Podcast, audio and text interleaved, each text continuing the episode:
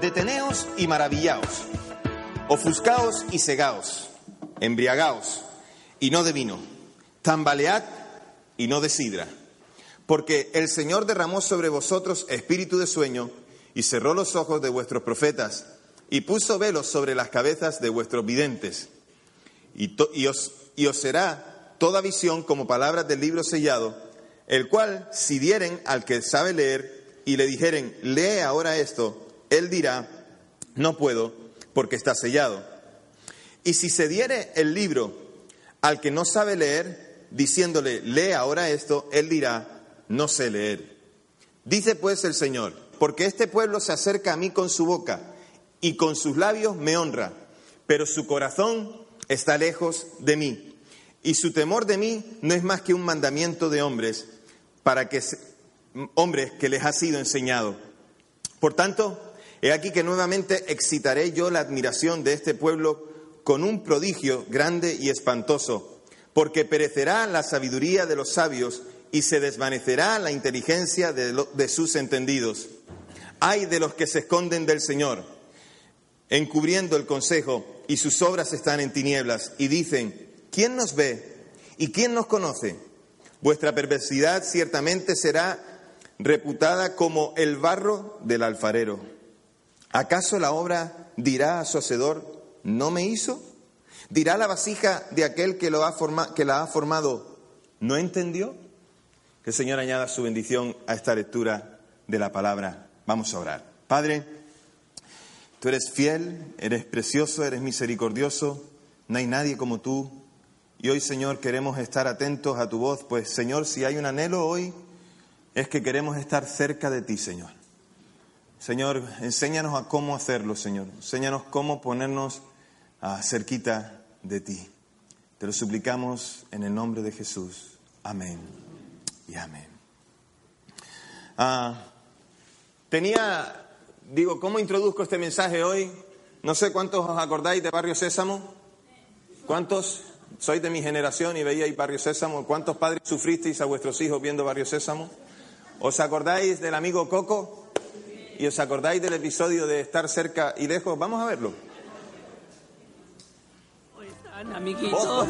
Hoy les tengo muchas cosas que enseñar, así que escuchen y pongan atención. Muy bien, vean. Alrededor, alrededor, alrededor, alrededor, arriba, abajo, a través. No olviden esto. Alrededor, alrededor, alrededor, alrededor, arriba, abajo, a través. Sí, ahora ve. Cerca. Lejos. Lo he visto esta semana un montón de veces y cada vez que lo veo me río y me río, pero además es que estoy cansado. Estoy cansado de correr para, para cerca y para lejos como estaba corriendo Coco, ¿verdad? Ah, para muchos eh, la vida cristiana consiste en un vaivén de estar cerca o lejos, ¿vale? Y eso significa que estás en un constante cansancio que te lleva a la frustración por ser incapaz de tener una continua comunión con Dios. Vemos ahí esa frustración, ¿no? De explicar cerca, lejos, y a veces nosotros nos cansamos de la misma manera. Repetimos una y otra vez, una y otra vez, lo de estar cerca y estar lejos. La falta de fe, la desesperación por no lograr las metas, ser seducido por la carne, por el mundo o por Satanás o otras cosas, son las razones para tener de las situaciones. Para estar cerca o lejos, lo primero que tenemos que ver en el pasaje es la reacción de Dios.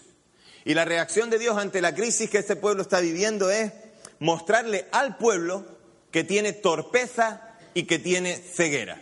Es la primera cosa, versículos 9 y 10. En esos versículos vemos como hay una muestra evidente de que el pueblo tiene una ceguera y no es cualquier ceguera, es una ceguera voluntaria, una ceguera voluntaria a, a las cosas de Dios. Que implique a Dios en la ceguera es por la lejanía del pueblo, no por voluntad de Dios. Es decir, el pueblo no puede ver lo que Dios está haciendo porque ellos se han alejado de Dios. Dios no puede obrar cuando los intereses del pueblo le han dejado a él de lado. Por eso el pueblo está ciego. Por eso el pueblo no puede ver lo que Dios está haciendo. El pueblo no puede ver e incluso los profetas no pueden hablar tampoco de parte de Dios. Fíjate esa denuncia en el versículo 10. No pueden hablar de parte de Dios porque ellos también están en esa ceguera. En realidad los profetas también estaban en distanciamiento de Dios y entonces son ciegos que guían a otros ciegos, como Jesús le dijo a unos hombres que eran fariseos. Ante esta realidad hay una situación que, que va de deriva espiritual y que lleva al pueblo a encallar, a quedarse parado en un sitio y no moverse. No hay rumbo, no hay dirección al timón. Tienen todos los boletos para el desastre. Esa era la situación de este pueblo al cual Isaías le está hablando. Así que ante esta situación Dios les hace un juicio, un juicio sobre su actitud y les muestra cómo están. Versículo 9, deteneos y maravillaos, empieza el versículo. Deteneos y maravillaos. Es una llamada a la reacción. El profeta está diciendo, a ver si reaccionáis. Tenéis que reaccionar. Y hay que adoptar otra nueva actitud en cuanto a las cosas de Dios. Por eso es necesario que os mováis, que reaccionéis. Así que tenéis que reaccionar en cuanto a vuestra actitud, en cuanto a vuestra situación. No podéis seguir en ese estado. Le sigue diciendo, ofuscaos y cegaos, lo cual muestra consentimiento en no querer hacer nada y no querer ver. En realidad estaban ciegos en su situación. No hacían nada, no veían nada, no hacían nada. La insensibilidad espiritual consentida muestra una parálisis espiritual. Esa era la situación de ellos. Dios les está haciendo un juicio, pero ellos están paralizados espiritualmente. No consiguen entender lo que Dios les está diciendo. No hay capacidad de reacción. No saben reaccionar. ¿Recordáis aquella película de, de Aterriza como pueda? ¿Sí? ¿Os acordáis de aquella mujer que entra en estado de shock, de pánico por la situación, que no quiere reaccionar? ¿Os acordáis aquella gran fila, aquella gran cola de gente que empezó a, golpearla y a bofetearla y la mujer eh, recibía todo tipo de... ¿Os acordáis de la película? ¿Habéis visto Aterriza como puedas o no? ¿Sí? ¿Os acordáis? Hay un momento que me, me, resulta muy gracioso, que es al final, ya no se ve, ¿no? Porque es la película, pero aparece un tipo con el extintor como que quiere darle con el extintor. Es curioso, pero a veces necesitamos una reacción. Y este pueblo no tenía esa reacción. No querían reaccionar. Su situación era que tenían torpeza y ceguera espiritual. La segunda cosa que vemos en el pasaje es la condición del pueblo, versículos del 11 al 13. No solamente Dios les está hablando de cuál es su realidad, sino que ahora mirad cómo está el pueblo. El pueblo no tiene conocimiento y tiene un corazón alejado de Dios. Y aquí hay dos tipos de personas bien definidas, ¿vale? El primer tipo de personas que vemos en esos versículos es los que pueden, pero no les interesa molestarse. Es decir, algunos podían reaccionar en su ceguera, pero no querían hacerlo. Ellos pueden, pero no les interesa molestarse. El segundo grupo es los que ni siquiera pueden, no pueden, pero tampoco les interesa molestarse. Aun cuando no pueden, si pudieran buscar la alternativa, no lo hacen. Y aquí también estamos algunos de nosotros, estamos los que no podemos o no nos interesa molestarnos en acercarnos a Dios, o los que no, no podemos, pero tampoco nos interesa y no hacemos ningún esfuerzo para lograrlo. Lo que tienen en común este estos dos grupos de personas es el desinterés.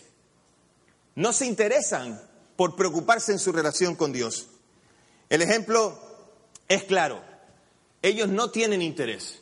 Yo tengo la, manía con mis hijos de cuando estoy sentado a lo mejor en, algún lugar, estoy en la cocina, o, ellos me piden algo, y entonces me dicen, papá, ¿podrías tú alcanzarme, eh, no sé, me alcanzas el altavoz?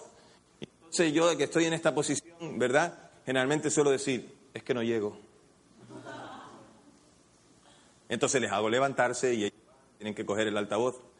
Esta es la actitud que a veces tomamos. Es ese dos grupos de personas. Puedes hacerlo, pero no tienes ningún interés. En realidad, permitidme la expresión, no te da la gana hacerlo.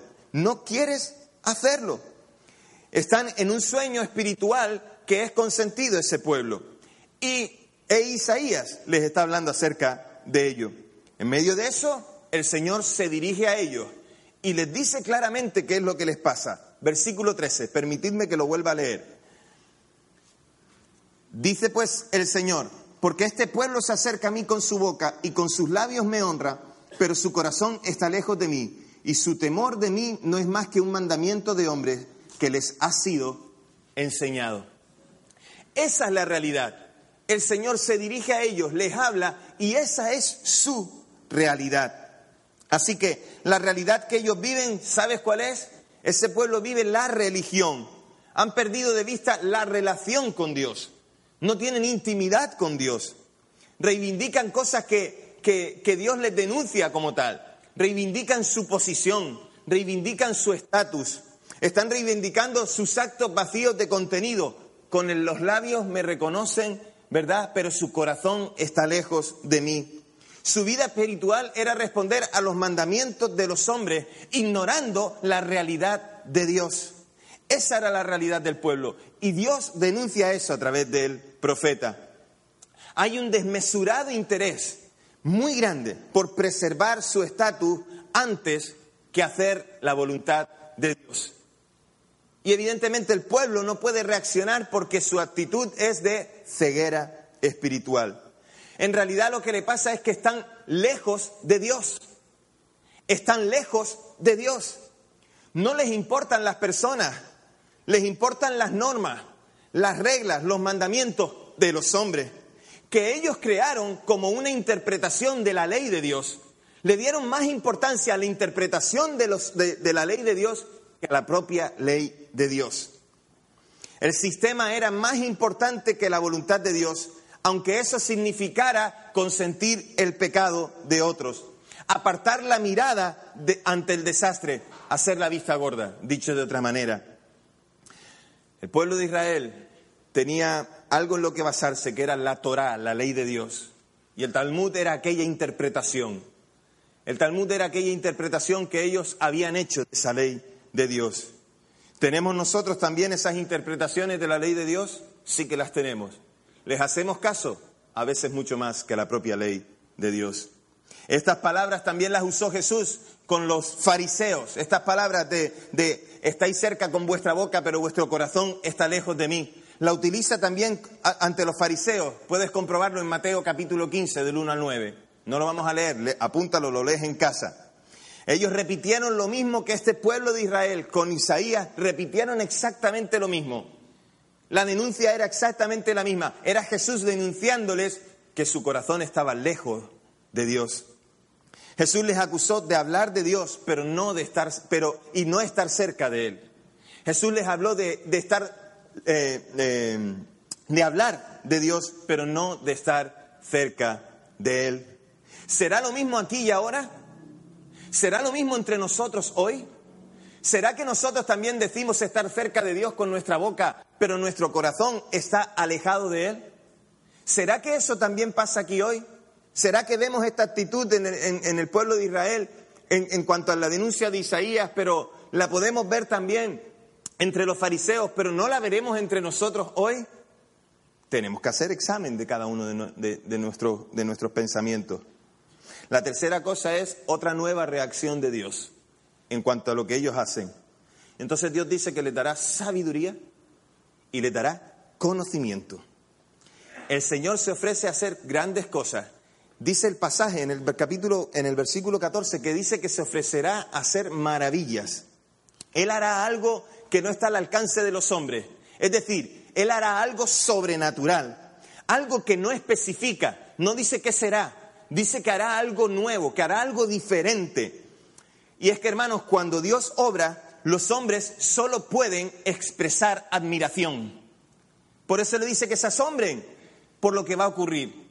Cuando Dios obra, tú solo puedes expresar admiración, porque lo que Dios hace no está al alcance de los hombres. Lo que Dios hace no está al alcance de nuestra posibilidad en hacerlo. Por lo tanto, Dios obra y lo hace de manera sobrenatural. En esa actuación de Dios la sabiduría y la inteligencia serán puestas en evidencia y señaladas. La sabiduría y la inteligencia de quién? De los hombres. Porque los hombres presumen de su sabiduría, pero ante Dios son necios por cuanto no se acercan a Él. Así que Dios quiere tratar con la ceguera espiritual que define tu cercanía o tu lejanía. Y estar cerca o lejos define lo que eres. Si estás cerca de Dios, te define. Si estás lejos de Dios, también te define. Por tus hechos, por tu manera de hablar, por tu manera de pensar. La cuarta cosa aquí es que Dios les ofrece transformación. Dios les ofrece transformación. ¿Y cómo? La transformación que Dios les ofrece es diciéndoles, acérquense de nuevo a mí. Vengan otra vez a lo que yo, a, quien soy yo. Vengan otra vez a lo que yo les puedo ofrecer. Acérquense a mí y verán cómo, son, cómo serán transformados. Qué interesante, porque la actitud del pueblo, dice el versículo 15, eh, que es de esconderse. El pueblo quería esconderse. Y también dice que ellos estaban en una cierta manera, estaban en un estado de oscuridad. Y recuerda que cuando te hablé la semana pasada de estar, te decía que estar definía una realidad que existías en torno a eso. Estar definía, ¿verdad?, eh, una existencia real.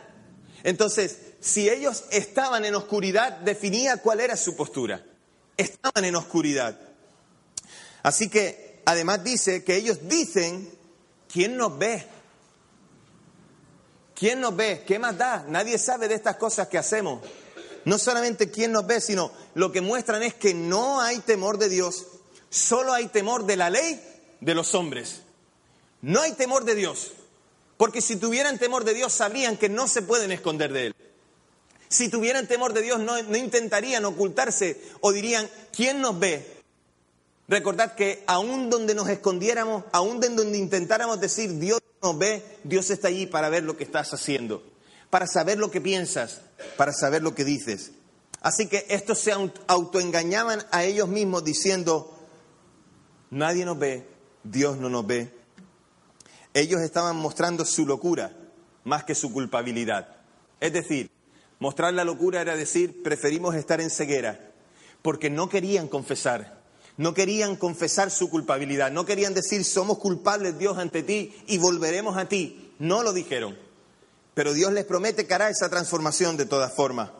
El deseo del pueblo de ser su propio e ilimitado Señor era la virtud de ellos y no tenían conciencia de pecado. ¿Para qué? La ceguera los tenía bien establecidos, preferían seguir como estaban y no cambiar.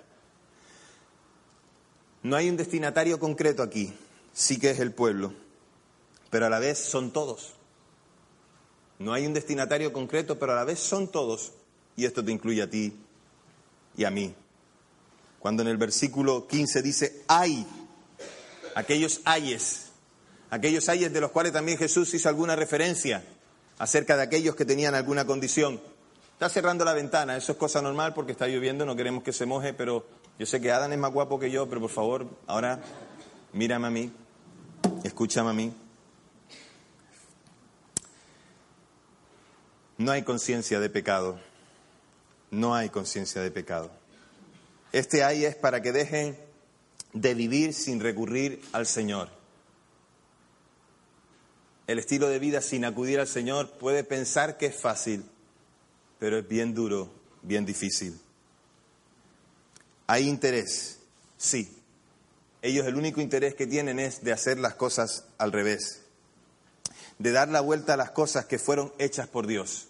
Y ahí tienes el ejemplo del versículo 16, de darle la vuelta a las cosas que hizo Dios como puede el barro actuar como modelador, como alfarero?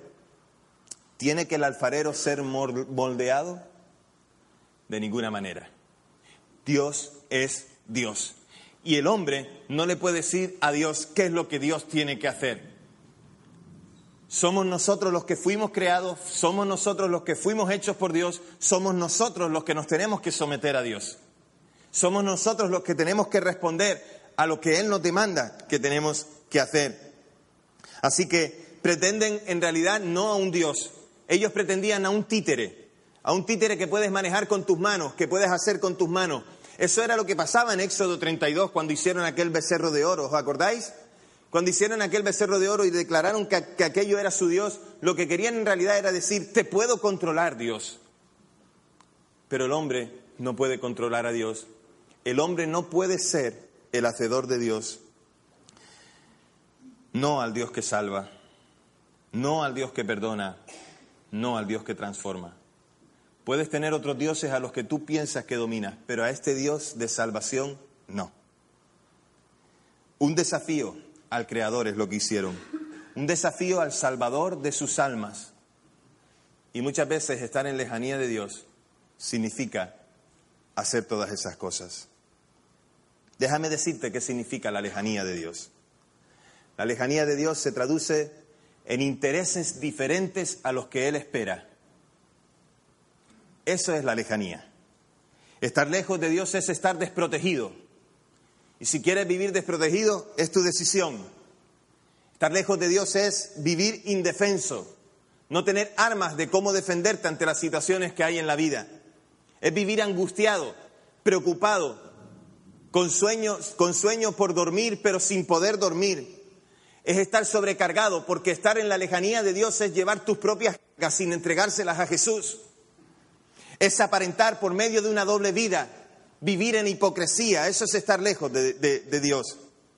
Es desinterés por sus cosas, es desinterés por su palabra, es desinterés por la oración, es desinterés por el servicio, es desinterés por amar a tu hermano.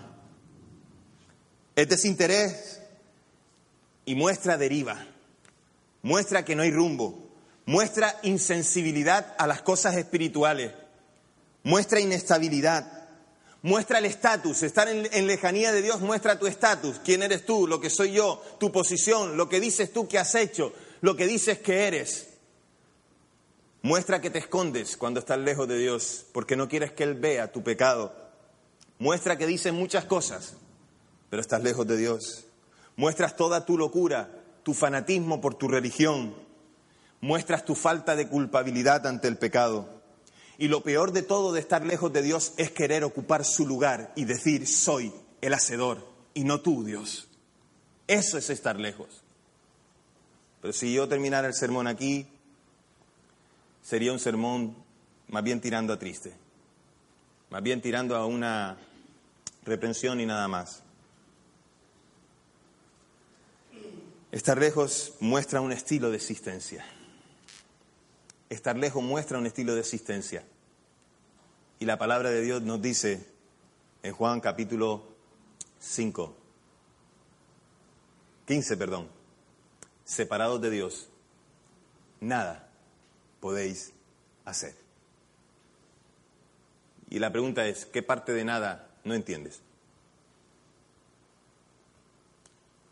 Te decía que no podía terminar así el sermón porque quiero hablarte de lo que significa estar cerca de Dios.